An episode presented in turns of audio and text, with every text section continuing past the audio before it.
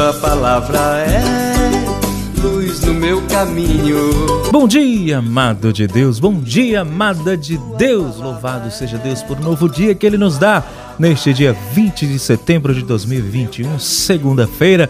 Mais uma semana que se inicia, é semana de ficar à luz da palavra de Deus. É sobre isso que a palavra vai falar hoje, hein? Vamos começar? Em nome do Pai e do Filho e do Espírito Santo. Amém. A reflexão do Evangelho do Dia. Paulo Brito.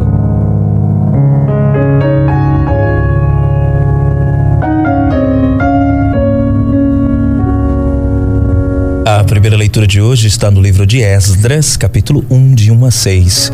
O salmo de hoje é o Salmo 125 e o refrão: Maravilhas fez conosco o Senhor. O evangelho de hoje está em Lucas, capítulo 8, de 16 a 18. Meu irmão, minha irmã, este evangelho que nós estamos ouvindo hoje, que nós ouvimos, né?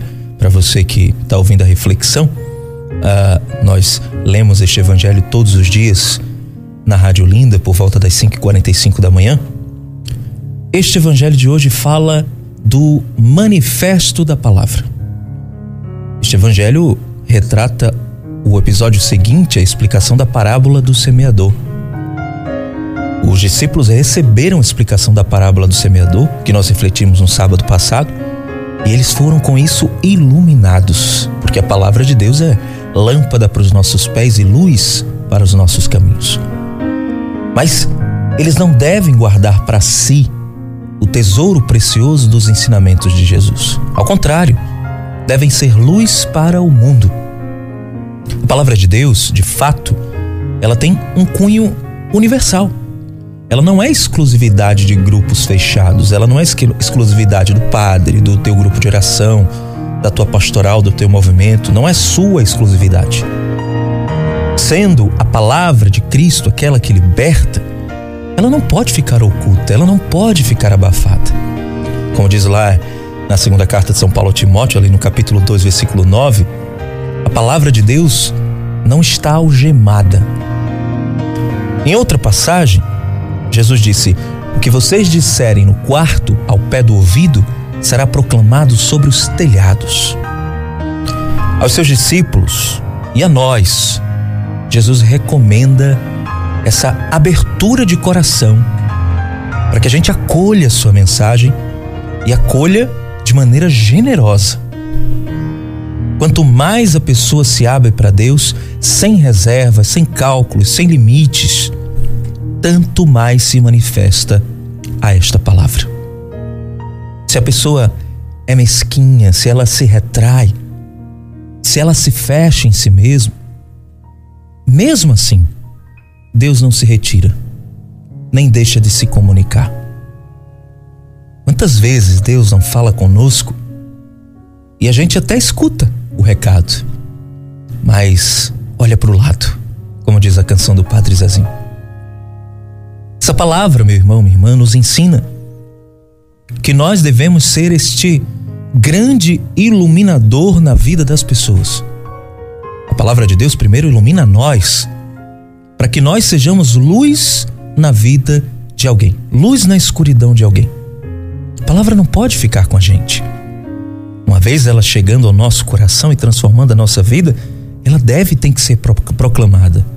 As pessoas precisam conhecer esta palavra para que elas também sejam libertas, curadas, santificadas. É nossa missão anunciar essa palavra. É claro que muitas vezes, até com teu silêncio, você anuncia essa palavra. São Francisco diz isso para nós, né? Evangelizar sempre. E se for preciso, use palavras. Os monges beneditinos diziam: o silêncio só pode ser quebrado se a palavra for mais importante que ele. Portanto, evangelizemos. As pessoas precisam olhar para nós e enxergar o Evangelho. Talvez a sua vida, a minha vida, seja o único evangelho que essa pessoa vai ler. Portanto, que nós não abafemos a palavra de Deus, não. Que nós não tentemos nos apropriar desta palavra como sendo nossa. A palavra de Deus, quando é dividida, ela se multiplica. Coloquemos a lâmpada em cima da mesa e não embaixo. Precisamos iluminar a vida das pessoas. Ilumine agora a vida da pessoa que está do teu lado, fazendo com que ela escute essa reflexão. Ilumine agora o teu trabalho. Coloca aí para as pessoas ouvirem, compartilhe esta reflexão. Ilumine a vida de alguém com a palavra de Deus, que é lâmpada para os nossos pés e luz para o nosso caminho. Por isso rezemos. Coloquemos agora o nosso pensamento em Jesus. Ó oh, Mestre Jesus, tu que recomendas que tua palavra não seja monopólio de pequeno grupo, como uma seita, ao invés, queres que tua palavra seja conhecida, seja amada, praticada, divulgada.